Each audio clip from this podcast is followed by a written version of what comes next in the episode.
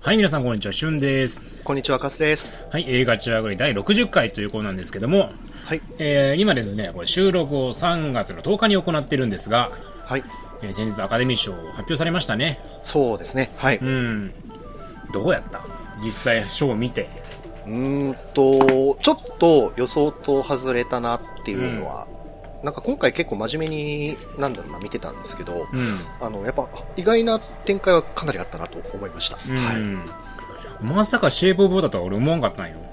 ああねいや、なんか、もともとシェイプウォーターが硬いっていう話だったみたいなんですうんよね。。それはあったね、うんずっとなんか言われてたけど、うん。見たシェイプウォータ見ました。はい。ー。どうーん。ういやね、なんかちょっと物足りなかったよね。そうですね。うん、多分そうなんですよ。なんかその物足りなさはね、やっぱちょっとありましたよね。いや、でもこの物足りなさも含めてアカデミー賞っぽいのかな。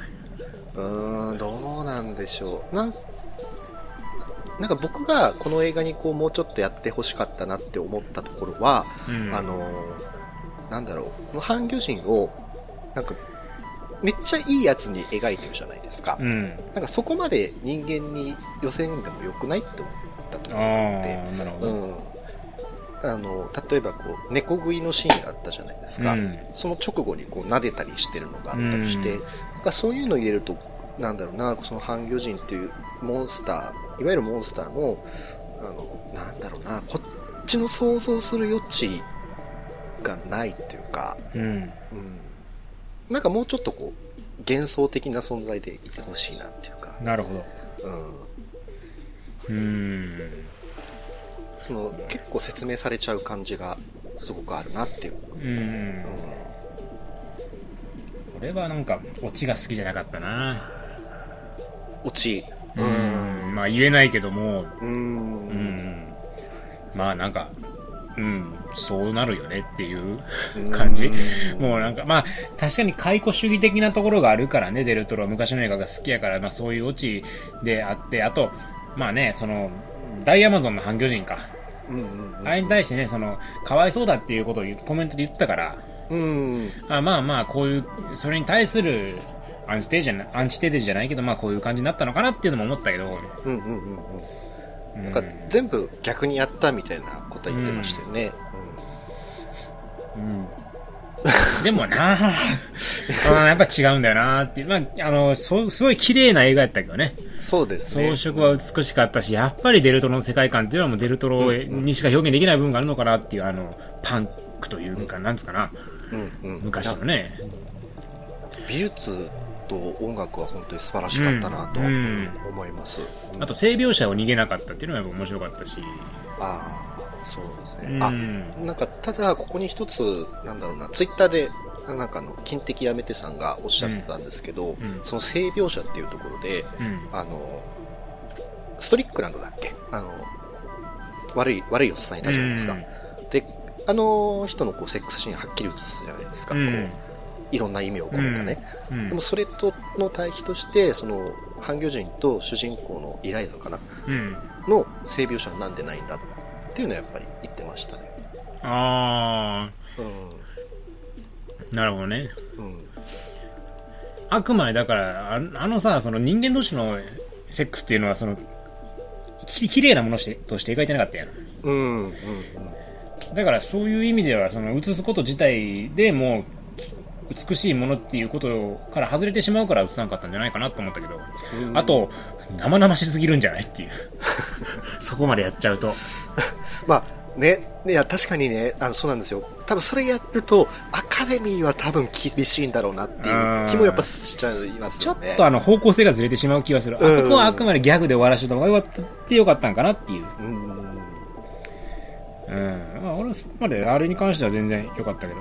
なるほど。うん。まあ、あれかな、なんだろうな、うん、やっぱ、なんだろうな、最終、最後まで、あの、いろんなキャラクター出てくるじゃないですか。いろんなキャラクターの印象は最後まで指して変わらなかったらっていうのもやっぱありますね。うん。うん。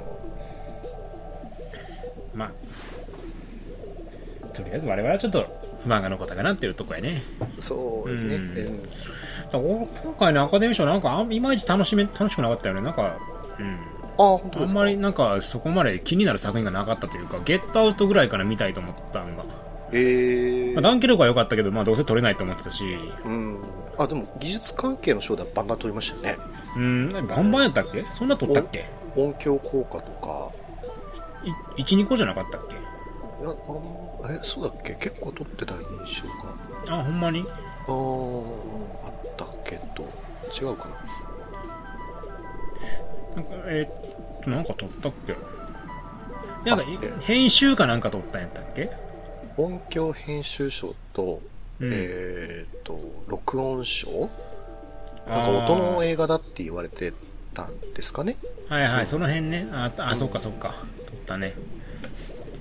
あ、そっか。で、あと編集賞か。うん。あーだからまあ、ちょっと、あとなんでデトロイトがないんやろと思ったけどね。そうですね。まあ、どうなんでしょう。公開が、えっ、と、あれなんですかね。ああ、間に合わなかったってこと？うん、あれ、アメリカの公開も、もし今年であれ、え？違う、今年じゃないか。どうなんだろう。あんまり。まあ、ちょっとこの辺ふわっとした知識でやってるのですいません。そうなのかね。だから、まあ、来年になるのかわからんけど、なんか、うん。うん。あとなんかな、リメンバーミーはまあ順当かなっていうところやね。曲ですかね。うん。う。ん。いやいや、長編アニメ賞や。あ、長編アニメーション撮ったんだ。そうか、そうか。うんリメンバーミーねメメキシコの、あれだっけ、死者のそうそうそうそうそううん今度はピクサーのやつやね。なるほど。うん。監督賞はデルトロでしょそうなんですよね。主演俳優賞でゲイリー・オールドマンってのが嬉しかったね。いやー、なんかね、いや、撮ったことなかったんだって逆に思いました。ううんん。ゲイリー・オールドマンなんか意外とないからね、そういうのがね。ねえ、いや、よかったですね。あと、主演女優賞だと、まあ、スリービルボードのフランシス・マクドーンも、ん。まあ、これはもう、撮ってくださいっていう。あ俺見てないよね、スリービルボード。ええー、あ、マジですか？スリービルボードは面白いですよ。いや、そうやね。みんなあかんなと思ってんねんけどね。なかなか。僕は、シェイプ・オブ・ウォーターよりスリービルボードが撮ってほしかったなと思ああ、そう。うーん。その辺まあもう今後ちょっとチェックしていかなあかんなって感じやね。えーまあ、あと脚本賞のマーケットアウトですかね。これはびっくりしましたね。ね。ゲットアウト。でもゲットアウトでも作品賞取ってもおかしくないみたいなの言われてたけどね。うーん。でもなんかこう、脚本賞で名前呼ばれた時、ジョーダン・ピールが一番びっくりしてたっていうの面白かったえー、あ、ですね。そうなんや。えーみたいな顔して。その辺かなまあ。あでも、なんか俺毎年なんかアカデミー賞確かにまあ、そう、これ取ったんかとか思うけど、アカデミー賞取ったのか、じゃあ見ないとなってあんまりならへんのよね。ああ、なるほアカデミー賞の作品賞と映画って俺大体そこまで好きじゃないねんななんか知らんけど。そういうイメージ？ど。なるほど。まあ、えーありますよね。うん。まあ確かに僕、英国王のスピーチとかあんま好きじゃないかうな。ん。なんか、そ、うん、ここまでグッときたなっていうのが今までない。うーん。あぽい、ぽいことない？なんかそんなことない？アカデミー賞の作品ってそこまでなんか面白い作品ないことない？なんかね、めっちゃ乗れる時と乗れない時はありますね。うん。あいや、まあ、ノミネート作品で、やっぱめちゃくちゃ好きになる映画ってあ。いうのはああ、まああれね。うん。ムーンライトも見てないし、ああ、そうですか。いい、いいあれはいい映画でしたあ本当に？ね。はなんか暗そうや。い。まあ、明るい映画ではないでしょうね。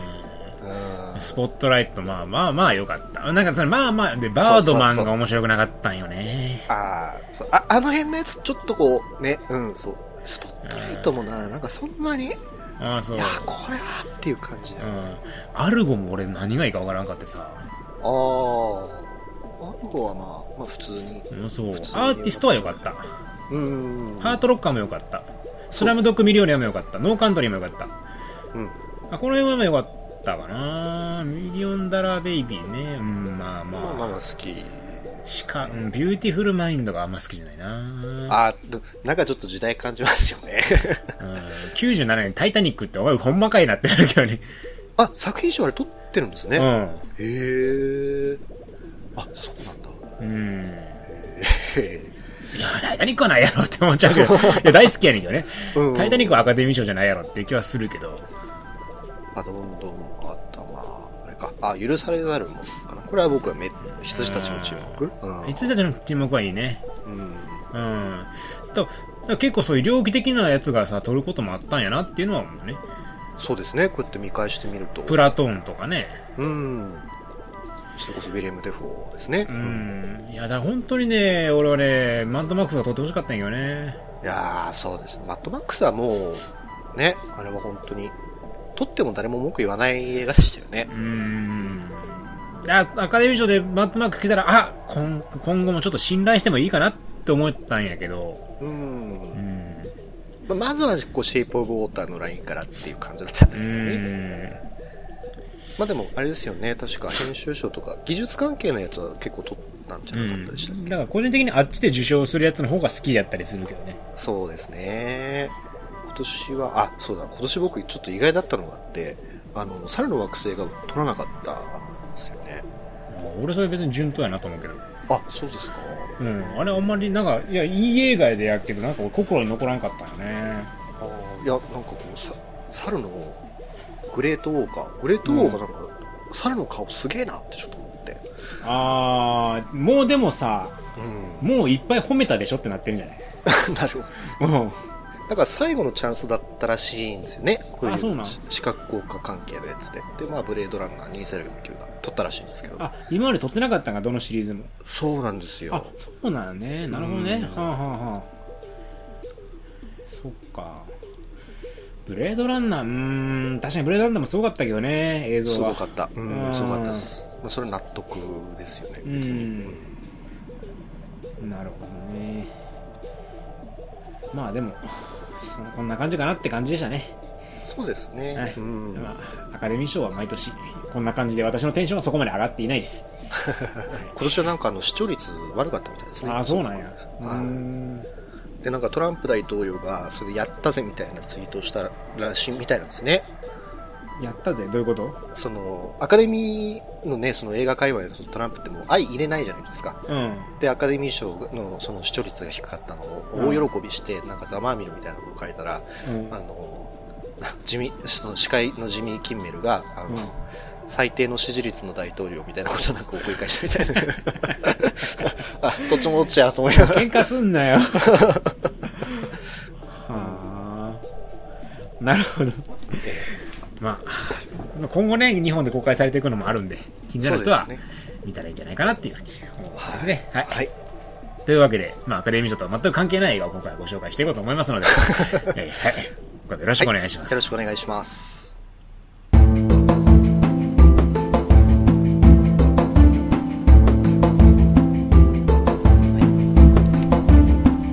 それでは話題の映画を一本紹介ということで、しゅんさんお願いします。はい。今回ご紹介するのはですね、もしか、まあ知らない人も多いと思うんですけども、えー、ロー、少女の目覚めという作品を紹介します。はい。ローは RAW、あの、生物とかの意味のローですね。はい。まあ、そういう映画なんですけども、これフランスの映画なんですが、アメリカで公開された時にですね、あの、失神者が出てしまったと。あ、それ本当に出たんですかね？知りません。これ何回聞いたか、この失神、失神者が出たってこれ何回聞いたかっていうね。大体ね、失神者が出た映画面白くないんですよね。パッションとかね、失神者が出た、なんかし死んじゃったとかなんかあったかな？なんか今あった、なんか見てる人が死んだみたいなのがありましたよね。パッションとかね。うん、そこまでどんな映像なんだと思って見たらね、なんか、メル・ギブソンのなんか、ド M 根性がむき出しの。俺をもっとぶて それサウスパークやけど。うんなんかね、そんな感じで、なんか、うん、いまいちなんだなと思ってね。しかもなんかあの、映画館でゲロ袋が配られたなんてエピソードもあったりするね。このローっていう作品なわけなんですが、どうなのかなと思って、まあ、期待半分不安半分で見に行ったんですが、これがね、もうね、はいすんごいパワーのある、凄まじい映画だったんですね。へーあ、ええそういう映画なんですか？もうすごいですよ、これ。あのね、曰く付きの映画ではあるんですけども、あのーまずね、あの、ストーリーを聞いたときはね、もうなんともね、私のあの、性感帯をビンビンに刺激してくるストーリーなわけですよ、これが。正解だよね。はい。ええあのね、まず主人公なんですが、ジャスティーヌちゃんっていうね、あの、ベジタリアンでお母さんお父さんの愛に包まれて育った純粋無垢な女の子なんですね。で、そんな彼女はですね、あの、超絶天才美少女で、飛び級でですね、全寮制の獣医大学に入学します。まだ10代なのに。でね。ただ、全寮制の大学なんで、やっぱりね、純粋無垢なだけじゃ生きていけないわけですよ。うん。洗礼としてですね、あの、新入生は全員集められて、いきなりね、上級生から、あの、うさぎの生の腎臓を食えって言われるんですね。まあ、すごいですね。ええはいあの生のうさぎの腎臓を食べなさいって、これを食べれないと君たち認められませんって言って、で、ジャスティーヌちゃんずっとベジタリアンだったのにね、いきなりね、初体験で生の腎臓を食っちゃうわけですよ。いやー、はいはい。はい厳しいですね。うん。するとね、ジャスティーヌちゃん、なんとその日からね、人の肉が食べたくて仕方なくなるって。あれって、おかしいななんか体調悪いなって、あれ、美味しそうだなあの人、みたいなね。いい映画じゃないですか。ええああ、なんて素晴らしいカニバリズムとうん。いうわけでね、やっぱ人食いと聞くとね、まあ、ビンビンになるわけで、そうですね。うんはい。もうこれ当然見に行かないといけないなと、ずっと期待はしていたわけですよ。うんで、もうね、どんなね、残酷で血みどろの世界が広がってるんだろうかと思って鑑賞したんですが、はい。これがまあね、なんともいい意味で想像と違った映画だったんですよ。ええななんせフランス映画ですから、はい。一筋縄ではいかないわけですね。そうですね。なんか、えひどい方向にゴアとか飛びそうな気もしますけどえね。あーなんか、うん、まあフランス映画のゴア描写でものすごく血みどろでぐちゃぐちゃと思うんです。これ、案外血は出てこないです。で、これね、作品のテーマがね、もうね非常にわかりやすいんですよ。これ何かっていうと、まあ、タイトルでね、日本ではあのークソ丁寧に少女の目覚めとかって説明してくれてるんですけど、これ本当にあのー少女が女性へと成長する物語なんですよ。これどういうことかっていうと、要するに、生の腎臓を食べた、生の肉を食べるっていう行為自体が、これ初体験、セックスのメタファーなんですね。でるほど。はい。これはまああの、あくまで一般的な考えを言うと、あの、女性の成長のイメージっていうと、まあ普通に生きてて、所長を迎えて、初体験を済まして、そこから女性へと成長していくっていう、まあ、一般的といえば一般的な、まあ、そういう流れがあるわけじゃないですか。でね、で、その成長っていうのは決してまあ単純に喜ばしいものだけじゃなくて、当然のように苦悩や苦痛が伴ってくると、まあそういったわけなんですけども、この映画の中でですね、あの、ジャスティーヌが、その生の腎臓を食べる前に、新入生たち全員ですね、上級生にですね、牛の、牛じゃないわ、動物の血をぶっかけられるんですよ。あの、えー屋上からバケツいっぱいの血をバッシャーかけられるんですね、新入生たち全員。で、これ何かっていうと、これもう所長の血ですよね。ええ。こっからあなたの成長始まりますよ。で、このね、し少女と血が出てくると所長を意味するっていうのは、あの、これで成長のきっかけになる映画って、まあ、よくあるわけですよ。代表的なのは多分キャリーですよね。キャリーってあの、豚の血をぶっかけられた後に、キャリーが覚醒して、まあ、阿鼻教から地獄絵図になる。まあ、そういうシーンがあったと思うんですけども、あのーやっぱね、その、こういった演出で成長を描く場合っていうのは、成長のね、負の側面を描くために用いることが多いわけですね。血ぶっかけられて、ああ、私、女になったんだわって喜ばしい場面にはならないわけですよ、やっぱり。うん。成長っていうのはいかに恐ろしいものかっていかに苦しいものなのかっていうのを描くときにやっぱ使われるわけで、で、このローっていうのももちろん、その例外ではないと。なるほど。ええで、えーこのね、ローではですね、少女の成長っていうのを様々なメタファーで見せていくんですけども、それがね、いちいち不快なんですね。え、気分が悪くなる。肉食っちゃうのももちろんそうなんですけど、例えばね、その腎臓を最初食べるでしょ？で、はいその後ね、あのジャスティンヌちゃん、なんかえらい体が痒くなってきて、夜中ボリボリボリボリ寝てる時に体痒いちゃうんですで、で、パッて見たらね、すんごい発疹ができてるっていうシーンがあるんですよね。で、で嫌なんですよ。で、その後、医者のとこに行って、発疹ができてるわねって言うと、その、薄皮がペ剥がれてて、それをピンセットでペロペロペロって薄皮を取るっていうシーンがあるんですよ。はいはいはい。えなんかもう、なんか嫌だなと思うと、要するにこれ脱皮なんですよね。ああ、なるほど。うん、皮を剥がして一皮剥げるというわけで、はい実際に皮剥いてるわけなんですよ。うん嫌だなっていうね。字の通り。うん。なるほどね。はい。で、さらに言うと、その人食いという行為自体がセックスを経験することの象徴なわけなんですけども、まあそれだけとってもね、もう決して成長を輝かしく描いてる映画ではないことはわかるわけじゃないですか。うん。うん。うん。だってね、人食いなんだからそら爽やかじゃねえよって話で、うんね、そのね、キラキラした、なんやろうな、太陽光の中でエッチするシーンとは違うわけですよ。ええはい。昨今の日本の恋愛映画とは違うわけですよ。そうですね。夕日の中でセックスしたりするね、クソ、クソ、クソって言っちゃった。どっこ、どっかのね、その映画とは違うわけであって、夕日の中でセックスする映画なんてありましたっけ？ありましたよ、あの、恋空ってホラー映画ではありましたよ。夕日に照らされた図書室の中でセックスをすると赤い真っ赤なリボンにカメラが寄っていくって、あれはもうね、血を意味してるわけですけど、まあそういうシーンもあったりとかね。だからまあその後は違うわけで、やっぱね、セックスじゃないんですよ。人食うんですよ。そんなのも全然ね、輝かしくないわけであって。あうん。ね。で、あの、で、またそのね、人食うシーンもすごくて、あのね、その、初めてジャスティーヌが人を食べるシーンっていうのがね、これ、それは食べちゃいかんよっていうもん食うんですね。それは食べちゃいけないもの食べるんですか？そうそう。それ、ああ、そこ、あ、それ美味しそうですか？みたいな。ああ。ダメダメダメ、それ食べちゃあかんやろっていうね。それも食っちゃうんですけど、食べる瞬間のね、音楽の演出もね、もうシンプルながらに恐ろしいんですよ。あこの音楽の演出はやっぱ、ベタだけど怖えわ、やっぱっていう。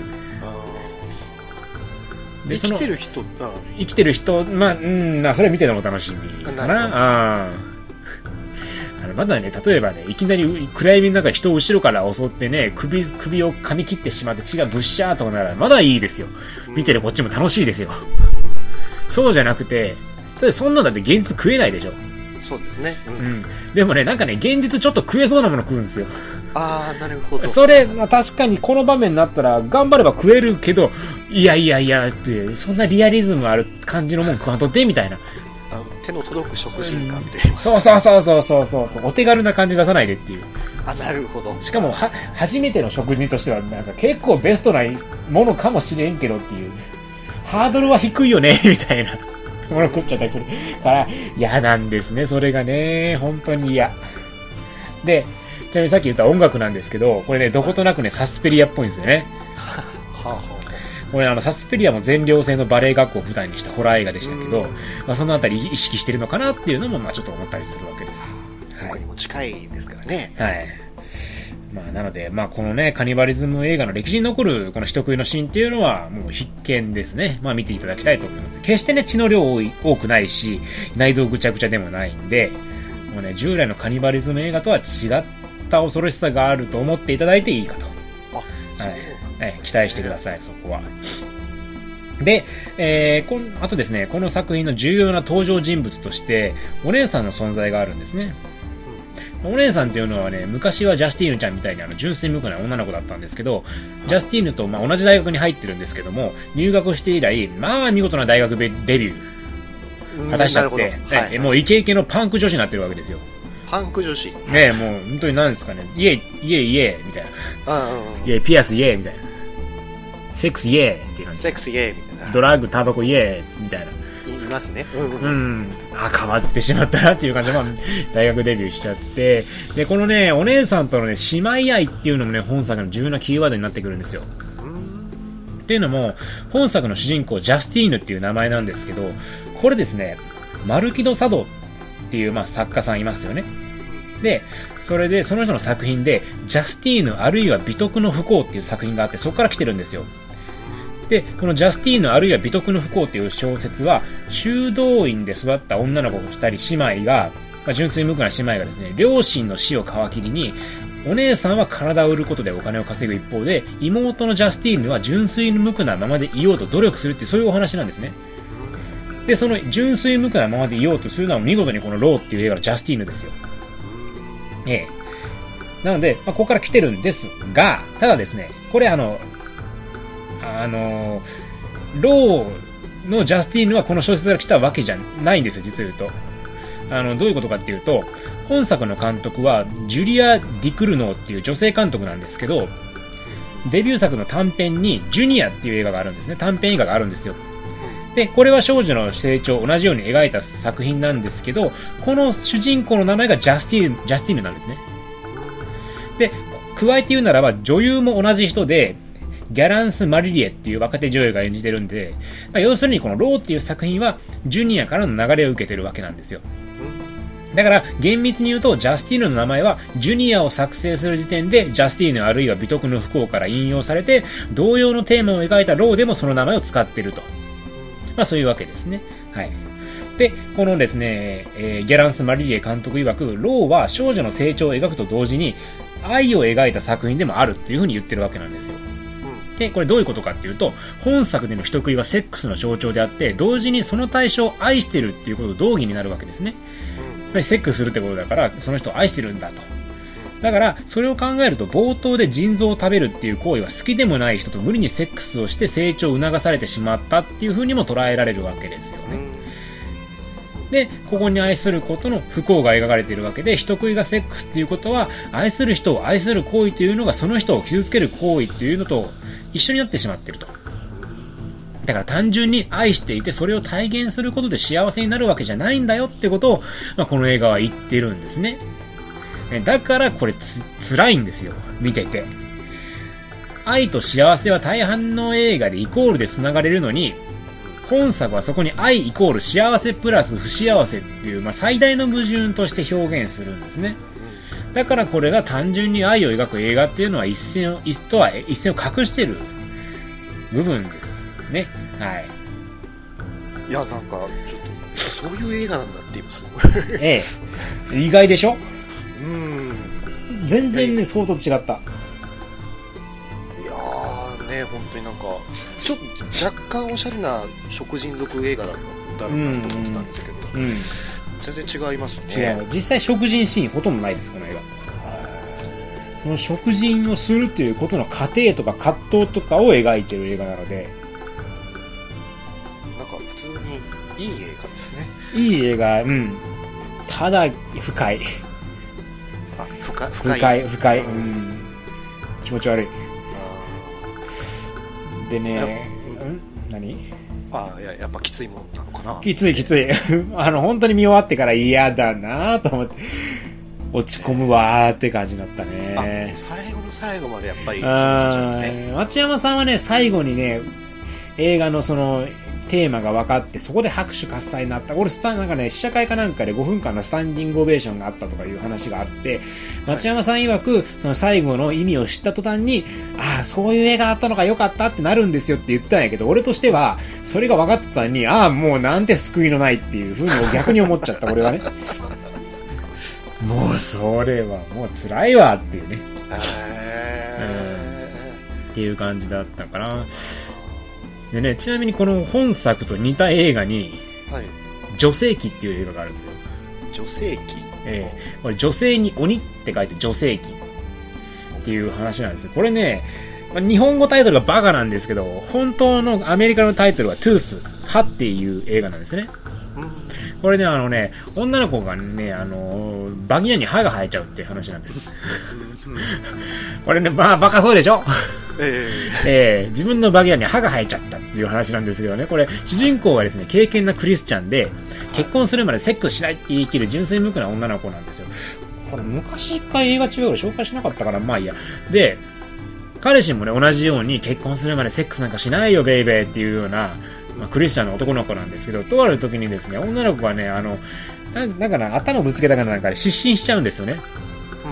滝、なんか滝壺、なんか滝かなんかの裏かなんかで、まあ、人目につかないところで失神しちゃったら男は性欲の化け物だからやっぱエッチしたいってなって襲っちゃうんですよ。はあはあ。で、女の子目が覚めてびっくりするんで目が覚めたら、えー、あんた結婚するまでつってたのにって話で、男がエッチしてバンバン入れてきてると困った困ったと思ったらいきなりブチって音がして何やろうと思ったら、あの、息子さんがぶっち入れてましてよく見たら歯が生えてるじゃないかっていう、まあそういう話なんですね。うんえーバカらしいでしょ？辛いですね。ええでもこれね、違うんですよ。やっぱこれもね、あのー要するに、初期バギナっていうのは自分がエッチをするっていうことイコール相手を苦しめる可能性があるっていうことを描いてるわけで、で、さらに言うならば、そのエッチをすることによって女性がだんだんと成長していく様を描くんですよ。最初は女の子は、そんなエッチなんて絶対しちゃダメ、汚らわしいって言ってるんですけど、最終的には、その自分の女性ということを武器にして、エッチをすることによって復讐を果たしていくっていう、そういうね、要は少女が女性になる成長過程を描いた結構真面目な映画なんです、これ。描写もそんなバカバカしくないんですよ。あの、キラーコンドームみたいなのとは全然違うわけです。なるほど。うんええちょちょっと同じニュアンスかなと。全然違います。あの、うんこのね、女性記っていう映画も、あの、セックスという、愛する行為に幸せと不幸せを内包しているわけで、で、この作品との違い方は、違いはですね、その不幸せを内包しているという事実に対して主人公がどう受け入れるかっていうことなんですね。で、女性器の方では武器としてそれを使ってやろうっていう風に描くんですけど、ローの方はまた違った結論に行き着くんですね。で、まあ主人公が一体どういった受け止め方をするのかっていうのはまあ自分の目で確かめてほしいんですけど、で、まあさっき言ったようにその本作のラストっていうのはまあ本当に衝撃的というか嫌な感じだったなっていう、そういう映画ですね。まあこれもね、一応愛を描いてるんですけど、うん、なんでまあこうね、愛の嫌な側面ばっか見せてくるのかなと、見ててしんどくなりますね。え。ええー、本当にね、ただね、やっぱね、この本作っていうのはその表現の仕方が巧妙でね、もう奇妙でね、やっぱ引きつける魅力があるんですよ。確かに見終わった後のね、余韻はすごい。でもいちいち嫌。やっぱ残る、ね、残る、うん。ブラジリアンワックスで陰謀を抜いてるだけでも嫌な感じになるっていう。あ、そんなシーンもあるんです、ね、そんなシーンがあります。そう。陰謀抜いてるシーンなんてギャグでしょっていう。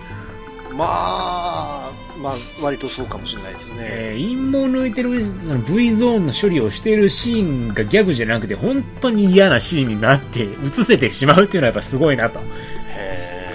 ちなみにその陰謀の抜くシーンからものすごい展開に発展するんで、そこは楽しみにしてください。えー、ものすごい、えー、ものすごいシーンに発展しますんで。気になりますね、それ、ね。えー、これはすごいよ。こういう展開になるっていうね。はあ、まあ、ただね、この作品すごいところは、そういう風にね、いろんなメタファー内包してるんですけど、はい、で、それ作品の表面だけ見たら全くもって意味わかんない映画になっちゃうんですが、この、なんですかね、そのメタファーがね、結構わかりやすいんですね。その食事イコールセックスだってことが分かってしまったらもうあらゆる場面でこれは何々を意味してるんだなと、まあ、映画の初心者の方でも推測することができるような演出になってるんですよ。演出に一貫性があるわけですね。で、決してそれが浅はかな表現ではないんで、そのバランスがまた素晴らしくて、あの、自分があの、バードマン嫌いな理由は、バードマン見ても一体何が言いたいか最後まで分かんなかったんですよ。そういうことはなくて、一個分かってしまえば全て映画の中でつじつまがあって自分の中でその留飲が下がるようにできてるんです。なのでそこは本当によくできた映画だなっていうことは分かります。はい。でも自分はもう二度と見たくありません。トラウマになったもう本当もう嫌だな、これっていうね。なんですね、アクト・オブ・キリング見終わった感じ？ああ、そういう感じですね。うん、まあ、そう、全然違う映画やけど、もうな、余韻、余韻は似てるかもしれない。ああ、いい映画だけど、もう見たくねえな、これっていう。なるほど。そんなね、映画見て辛い思いさせないでよっていう、そういう気持ちになる映画だったので、まあでも、うん、パワーはすごい。いや、ちょっとね、これ見たいですね。うん。ちょっと早く聞きたかったですね。まあまあまあ、そろそろ、そのうち DV になるでしょ、今年中に。そうですね。数ヶ月になるでしょう。劇場公開はまだしてるとこはしてると思うので、うん、えー、なので、あの、ぜひとも皆さんの98分を老少女の目覚めにということで、えー、まあ、記憶に残る素晴らしい映画体験ができるかと思います。